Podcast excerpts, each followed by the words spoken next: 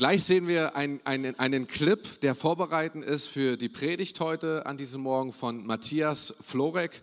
Er ist Mitarbeiter von äh, Global ähm, Logos Global Vision und äh, reist wirklich an viele Orte dieser Welt, sieht auch wirklich Leid und er spricht auch heute zu diesem Thema, warum lässt Gott Leid zu? Und ich glaube, ihr seid richtig gespannt und bevor es soweit ist, Film ab. Die Bilder, die ich euch gerade gezeigt habe, haben eigentlich zwei Gründe.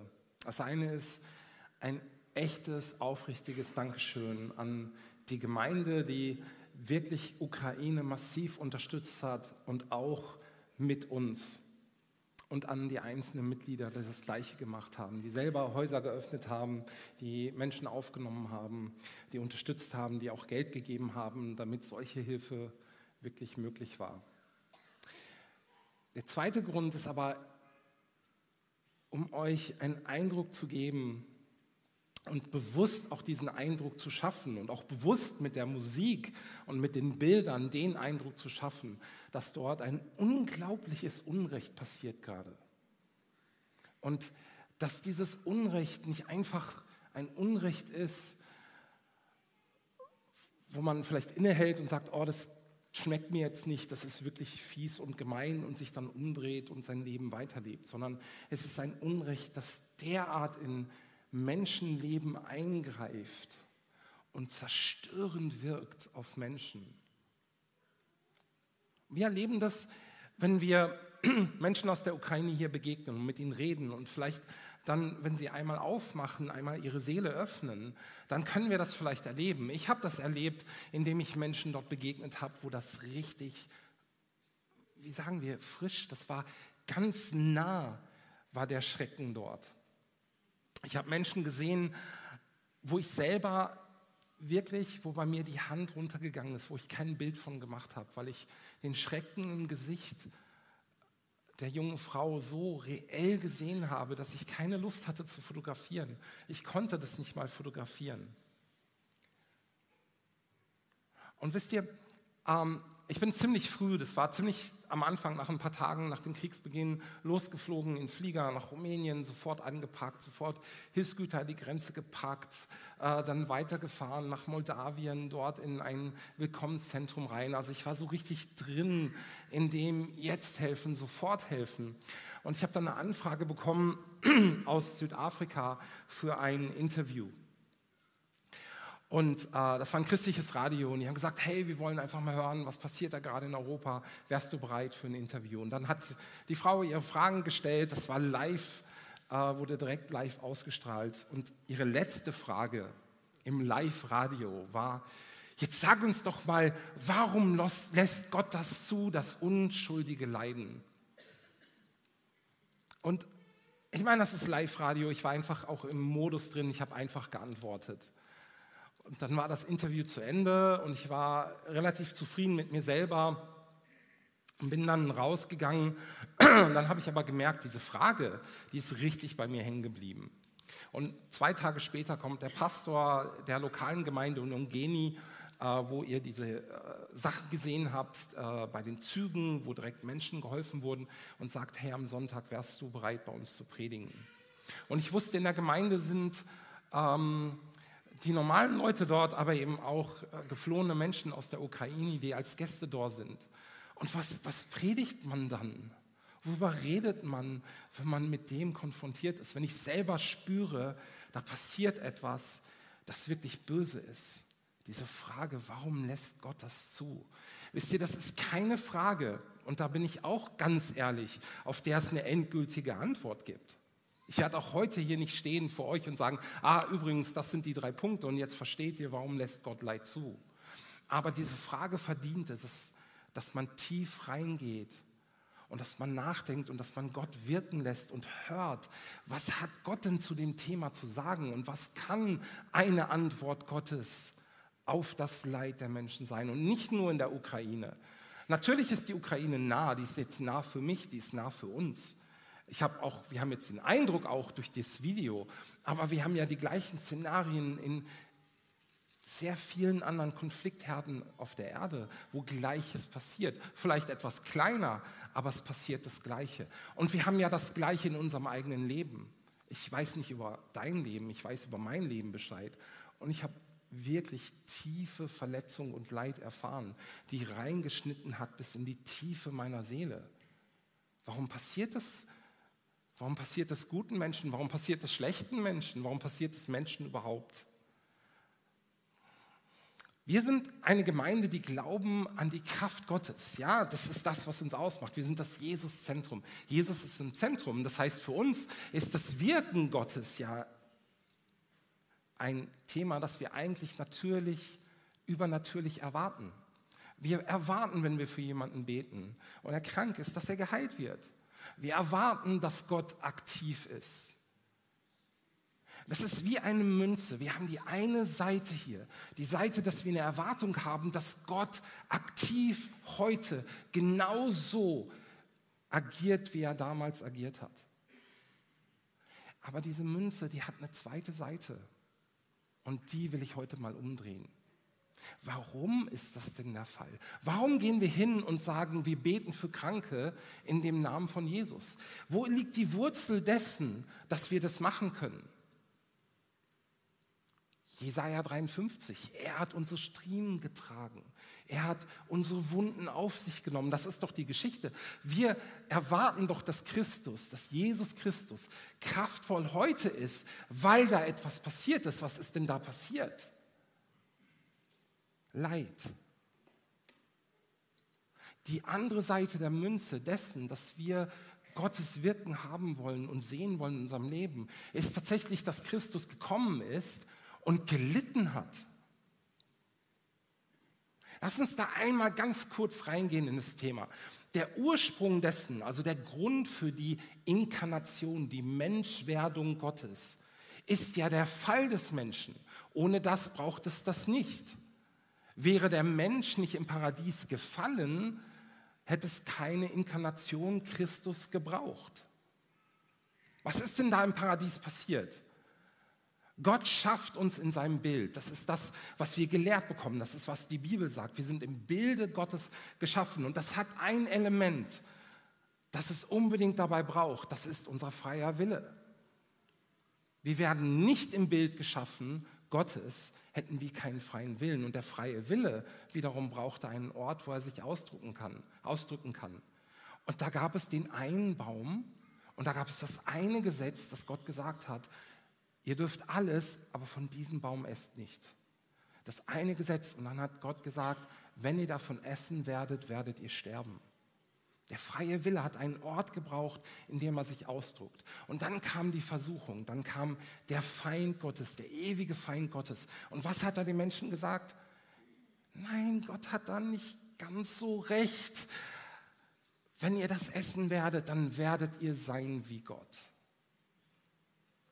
eines der Elemente. Das ist nicht die komplette Geschichte, die ist sehr groß und komplex, aber das ist eines der Geschichte. Ihr werdet sein wie Gott. Ja, und lass uns doch mal auf die Ukraine schauen. Was passiert denn dort? Es passiert ein Krieg, weil jemand sein will wie Gott.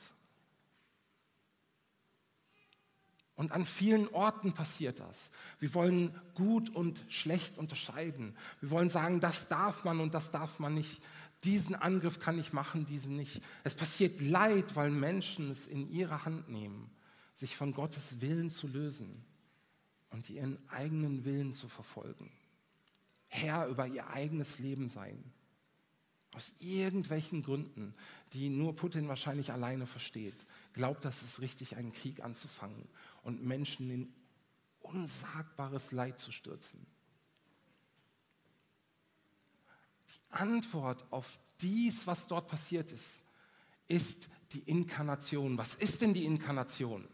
Nur einmal ganz kurz, die Inkarnation ist in der einen Person, Jesus Christus, wohnt vollkommen Gott und vollkommen Mensch. Es ist nicht wenn man sagt, Gott wurde Mensch, ist es eigentlich nicht richtig ausgedrückt, theologisch, sondern in der einen Person, die Christus ist, ist vollkommen Gott und vollkommen Mensch.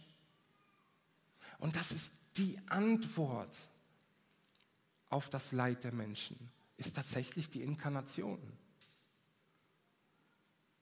Wisst ihr, wenn Leid passiert, ist unsere, unser Instinkt, sagt uns, rette uns von dem Leid.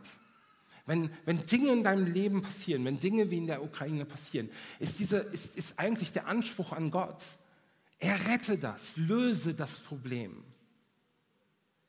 Wir wollen von der Welt gerettet werden, weil die Welt ist böse. Und das ist eine Realität. Die Welt ist böse. Ich kann hier stehen und das wiederholen. Diese Welt ist böse. Es gibt viel Gutes in dieser Welt, keine Frage. Und ich habe auch kein konstant schlechtes Bild über die Menschen. Aber die Welt ist böse. Und warum ist sie böse? Weil Menschen ihren eigenen Willen wollen. Und sie ist böse. Wir wollen von dieser Welt gerettet werden. Und was ist Gottes Idee gewesen? Gott will diese Welt retten.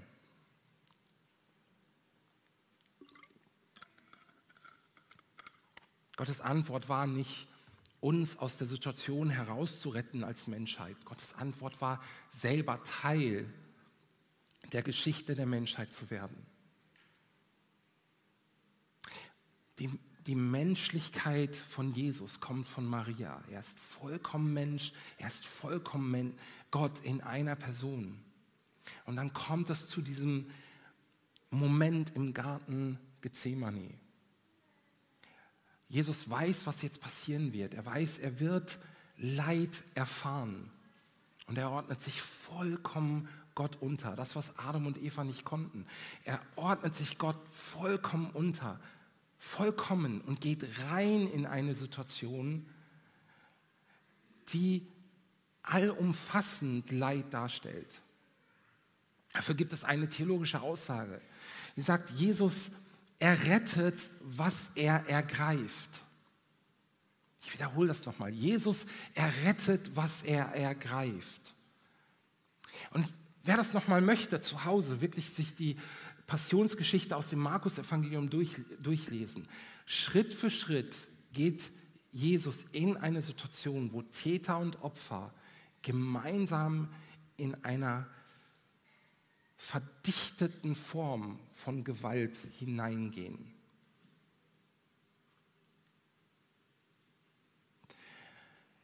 Und das zählt tatsächlich für die Täter und die Opfer. Jesus geht rein in den Verrat. Er geht rein bewusst in die Folter. Er geht rein in die komplette Entblößung einer Person. Und er erlaubt, dass das geschieht. Wenn wir das lesen, wir wissen, Jesus hätte jede Sekunde das unterbrechen können. Die Macht dazu hatte er. Vollkommen Gott aber er ist vollkommen Mensch. Und wisst ihr, manchmal hatte ich den Eindruck früher, dass ich Jesus so als Supermann gesehen habe, als Superman. Das heißt, die Menschlichkeit von Jesus war für mich so eigentlich fast wie eine Hülle, fast wie so ein Kostüm, das er anhatte, weil er war ja Gott. Aber das ist nicht, was die Schrift sagt. Er war Mensch wie du und ich. Genauso mit den gleichen Gefühlen, mit den gleichen Ängsten. Mit dem, und wenn, wenn ein Mensch Wasser und Blut schwitzt, dann hat er Angst. Das ist nicht gespielt, das ist nicht unreell, das ist wirklich vergleichbar mit dem, was uns als Mensch als Allerschlimmstes passieren kann. Auch in einem Krieg. Also was ist denn die Antwort Gottes? Was ist die eine Antwort, die ich euch sagen kann, ist, Gott kam und hat selber gelitten als Mensch. Vollkommen Gott, vollkommen Mensch.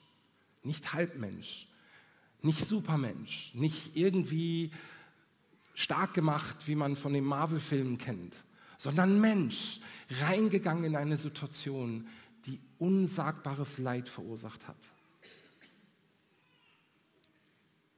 Wir lesen das, wenn wir zum Beispiel mal in den Psalm 22 reingehen. Dort ist das vorhergesagt, prophezeit.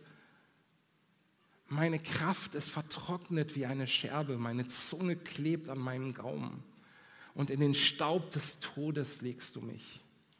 Denn Hunde haben mich umgeben, eine Rotte von Übeltätern hat mich umzingelt. Sie haben meine Hände und meine Füße durchgraben.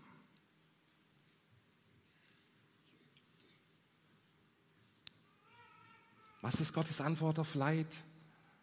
Das mitleiden, mit reingehen in eine Situation, die, die erfahrbar für Gott war auf einmal. Jesaja 53. Er hatte keine Gestalt und keine Pracht. Und als wir ihn sahen, da hatte er kein Aussehen, dass wir Gefallen an ihm gefunden hätten. Er war verachtet von den Menschen verlassen. Ein Mann der Schmerzen mit Leiden vertraut, wie einer, vor dem man das Gesicht verbirgt. Er war verachtet und wir haben ihn nicht geachtet.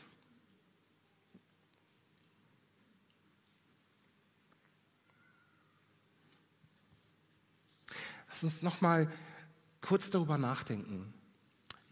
Ich habe das gesagt, das ist eine theologische Aussage. Christus errettet, was er ergreift. Wenn wir uns die Situation auf dieser Welt anschauen und wir sehen, was passiert mit Menschen, die unfassbares Leid erfahren, die einfach auch aus dem Leben gerissen werden, dann sehen wir hier, dass unser Gott nicht ein Gott der Distanz ist, sondern selber das erfahren hat. Und dann können wir auch die Tür öffnen in unsere eigene Seele und sagen, wo ist denn das Leid, das in meinem Leben war? Wo sind denn die Gebete, die nicht gehört wurden? Wo ist denn die Heilung, die nicht passiert ist? Wo ist denn der gestorben, von dem wir oft hatten, dass er geheilt und leben wird? Wo ist denn die Gerechtigkeit, um die ich gerungen habe? Wo sind diese Dinge? Wir sind eine Gemeinde, die glaubt an die Kraft Gottes. Und ich nehme da keinen Zentimeter von weg. Die Kraft Gottes ist real. Missversteht mich bitte nicht. Auf der anderen Seite mache ich aber die Augen nicht zu vor der anderen Seite der Münze. Denn Menschen tun Menschen Böses an. Und als die Frucht gegessen wurde, ist diese komplette Welt mitgefallen. Und es gibt nicht die eine Glaubenspille, die alle Probleme löst. Es gibt einen Kampf. Es gibt Geschichten, da hat Israel, da hat Benjamin eine große Sünde, und ich will nicht auf die Details eingehen, eine große Sünde getan. Und dann ist das Rest der Stämme Israel aufgestanden und haben gesagt, Gott, sollen wir aufziehen in den Kampf gegen sie? Und dann sind sie aufgezogen in den Kampf zu der Stadt und sie haben verloren. Und sie haben getrauert und geweint vor Gott und sind wieder aufgestanden und gesagt, sollen wir wieder hingehen? Und sie haben wieder verloren. Erst beim dritten Mal wurde ihnen der Sieg gegeben. Manchmal sieht das auch so aus. Manchmal ist das real, manchmal ist der Schmerz, der andere einen zufügen, auch real. Und was ist die Antwort? Wenn Jesus das rettet, was er ergriffen hat, dann hat er auch das ergriffen. Er hat auch ergriffen, dass er verraten wurde. Er hat auch ergriffen, dass er verlassen wurde.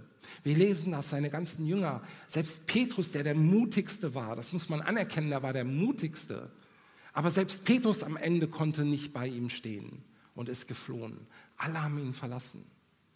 Von der Schrift wissen wir, dass wahrscheinlich nur ein Jünger bei der Kreuzung dabei war. Das war Johannes. Jesus hat das erfahren. Er hat das ergriffen und er hat das errettet. Warum? Was heißt das denn für uns? Das heißt doch für uns, dass wir nicht einen Gott haben, der theoretisch weiß, was Leid bedeutet. Natürlich können wir sagen, hey, Gott ist allwissend. Wir glauben an einen allmächtigen, allwissenden Gott. Gott weiß, Gott weiß natürlich, was Leid bedeutet. Ist ja vollkommen klar. Aber wir alle wissen den Unterschied zwischen, dass ich etwas weiß und dass ich etwas erfahren habe, sind Welten. Unser Gott weiß nicht theoretisch, was es bedeutet zu leiden. Er hat es erfahren an seinem eigenen Leib erfahren.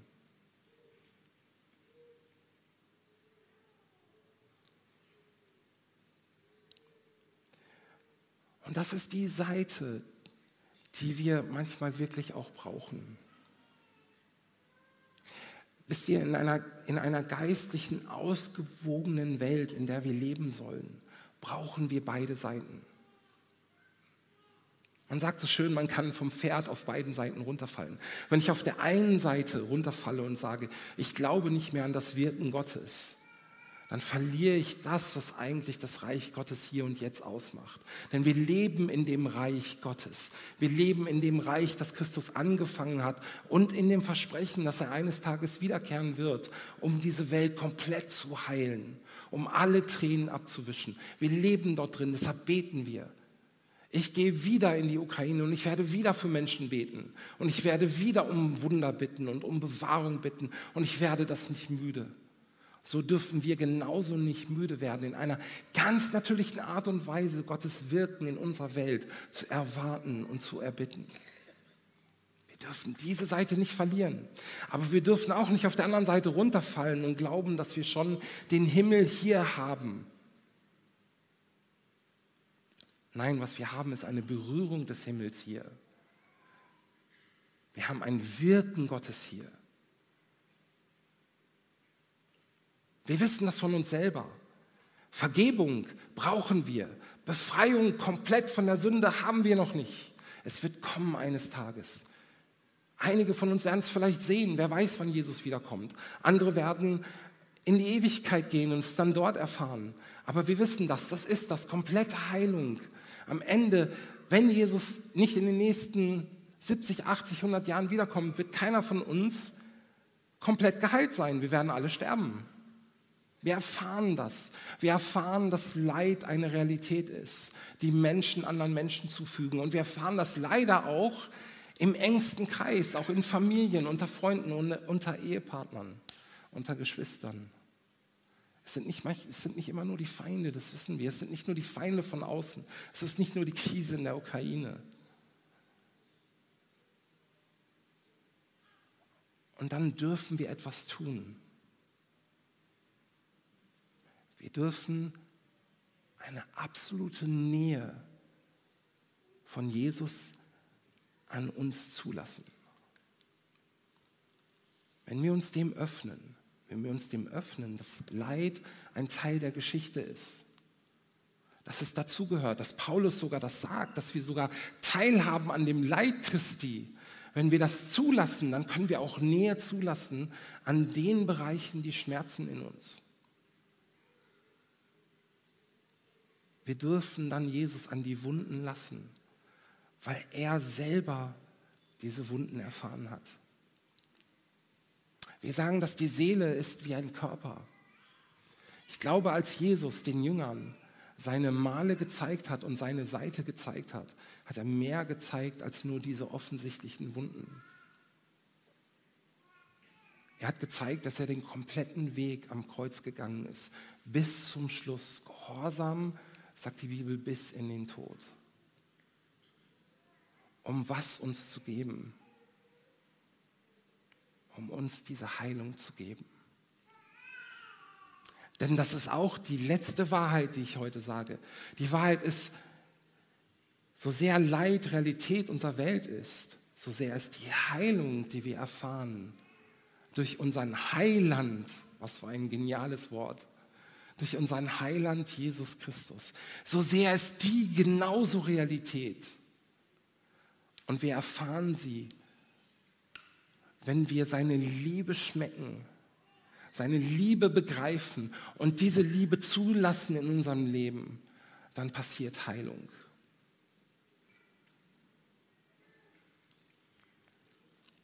Es gibt einige Bibelverse, die einfach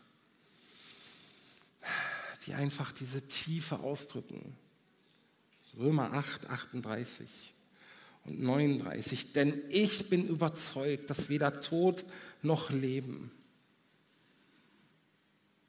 Lass uns das hören. Auch ein Krieg in Ukraine, wo Menschen sterben. Weder Tod noch Leben, weder Tod noch Leben, weder Engel noch Gewalten, weder Gegenwärtiges noch Zukünftiges, noch Mächte, auch ein Putin nicht, auch ein Kriegstreiber nicht, auch ein Kriegswarlord in Afrika nicht, weder Mächte noch Höhe noch Tiefe noch irgendein anderes Geschöpf uns wird scheiden können von der Liebe Gottes, die in Christus Jesus ist, unseren Herrn.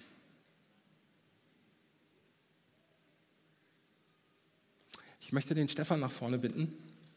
Wir haben dieses Thema sehr oft gesprochen und wir hatten den Eindruck wirklich, dass Stefan nochmal eine Seite kommunizieren kann, die ich wirklich für wichtig halte. Und danach wollen wir zusammen beten. Für uns und für die Gemeinde und für Kassel. Stefan.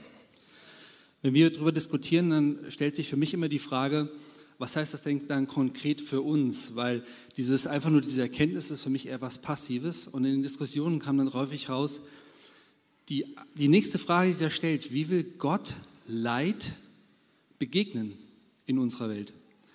Und wenn wir jetzt beten, dein Reich komme, dein Wille geschehe, wie im Himmel, so auf Erden, dann heißt das, dass sein Wille geschehen soll durch uns. Jesus ist nach seinem, seiner Himmelfahrt in den Himmel gegangen und er regiert von dort in die Welt hinein. Das macht er durch uns als Leib. Wir sind der Leib Gottes, das heißt, durch uns regiert er hinein. Das heißt, wir sind berufen, dem Leid zu begegnen, indem wir zum Beispiel den Witwen und Waisen begegnen, dass wir ihnen nahe sind, dass wir für sie da sind, dass wir mit ihnen da sind. Also denen, also heute gibt es ja kaum noch Witwen und Waisen, also ähm, in der Ukraine jetzt schon, aber bei uns, das wären dann die am Rande der Gesellschaft stehen, die Drogenabhängigen, die Obdachlosen, wer auch immer. Wir sind berufen, mit den Trauernden zu trauern, mit den Lachenden zu lachen, aber besonders mit den Trauernden zu trauern. Und was ganz wichtig, was, was wir verloren haben als Christenheit, ist eines der größten Probleme, die wir als Christen bekommen haben, war, als die römische, als der römische Staat christlich wurde. Da ist nämlich die christliche Kirche mit den Mächtigen und Heiligen quasi zusammengeschmolzen. Und da haben wir ganz viel von unserer Identität verloren. Weil unsere Hauptaufgabe ist es, als Christen zu sagen, das ist nicht okay. Aufzustehen gegen Mächtige und Gewalten und zu sagen, da ist Ungerechtigkeit. Und ich rede jetzt nicht davon zu sagen, rumzulaufen und jeden zu deklarieren als Sünder und zu sagen, du machst das falsch, du machst das falsch, du machst das falsch. Wir sind alle Sünder. Sondern es geht darum zu sagen, wo Ungerechtigkeit passiert, sie zu adressieren Ungerechtigkeit anzusprechen und zu sagen, das ist nicht okay, das ist nicht in Ordnung. Und wenn man das jetzt mal runterbricht auf, ähm, auf unser persönliches Leben, was heißt das denn dann jetzt genau? Dass wir in unserem Umfeld Augen aufmachen für Leid. Einfach gucken, wie geht es meinen Nachbarn, wie geht es der alten Frau die Straße runter? Kann ich helfen? Kann ich da sein? Kann ich, es muss nicht immer nur Hilfe sein, es kann auch ein, ein, ein, ein Moment sein, wo man zuhört, mit zusammen weint, ein Gebet anbietet und da ist.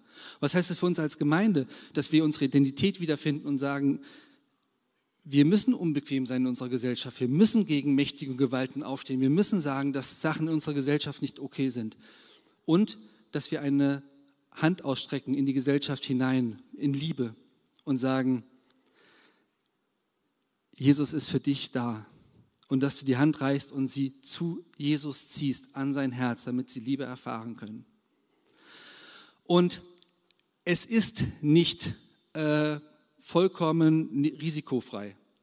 Jesus hat nicht umsonst gesagt, selig sind die verfolgt werden um der Gerechtigkeit willen. Wenn wir das tun, werden wir unbequem werden. Wenn wir das tun, werden wir anecken und wir werden Probleme bekommen. Aber das ist unsere Berufung, weil ganz ehrlich ist doch, es geht doch nicht darum, dass wir ein tolles, super, duper, huper Leben hier führen in dieser Welt, sondern es geht darum, dass wir Gottes Willen tun. Und sein Willen ist, für sein Reich da zu sein. Sein Willen ist, für sein Reich die erste Botschafter an erster Front zu sein. Und bevor wir jetzt gleich ins Gebet reingehen, ähm, wollte ich nochmal ähm, ein Bild euch mitgeben, was ich hatte, als ich das erste Mal hier in die Gemeinde kam. Und zwar, wir sind ja jetzt, Jesus-Zentrum sind wir ja auf den Hügel gebaut. Also Kassel liegt da auf den Hügeln von, ne, also das Jesus-Zentrum liegt auf den Hügeln von Kassel. Und das Bild, was ich hatte, ist, dass wie so aus, aus einem, aus einem Gießkanne goldenes Wasser in die Gemeinde hineinfließt und dann sich in dem Kessel von Kassel ergießt. Und Matthias, ich wusste damals nicht so anzufangen, Matthias hat mir irgendwann gesagt, Gold steht für die Herrlichkeit Gottes. Und Jesus sagt, wir sollen eine Stadt sein, die auf einem Hügel ist und leuchtet. Man kann sie nicht übersehen. Und so sollen wir als Gemeinde sein. Wir sollen eine Gemeinde sein, die auf dem Hügel steht, die leuchtet, die strahlt in die Stadt hinein. Und die Herrlichkeit Gottes soll durch uns in die Stadt hineinfließen. Wir wollen zusammen beten. Ich würde mich freuen, wenn ihr dafür aufstehen könntet.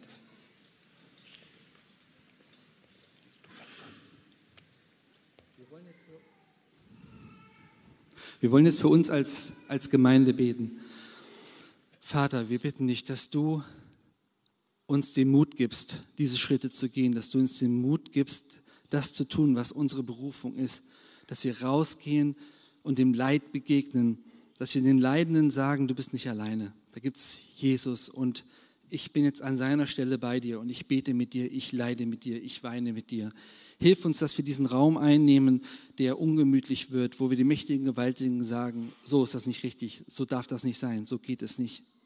Lass uns eine Gemeinde sein, die deinen Platz einnimmt, deinen Willen tut und Vorreiter ist für dein Reich und eine Vorschau gibt auf das, was mal kommen wird, wenn dein Reich in voller Gänze und voller Blüte erscheinen wird.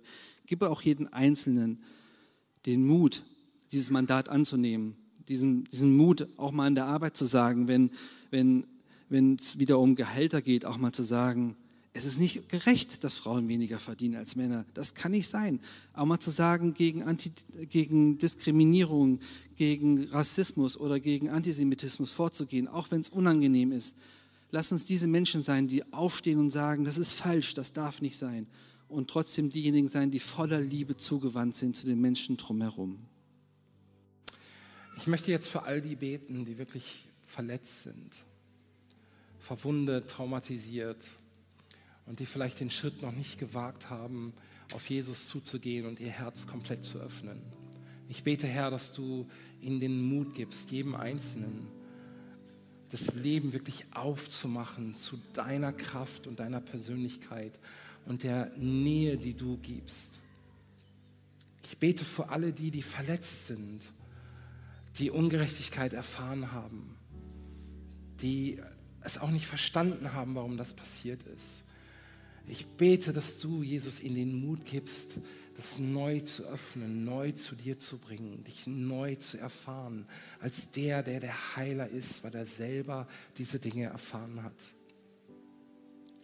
Ich bitte dich für alle in der Gemeinde, die sich hingeben, um selbst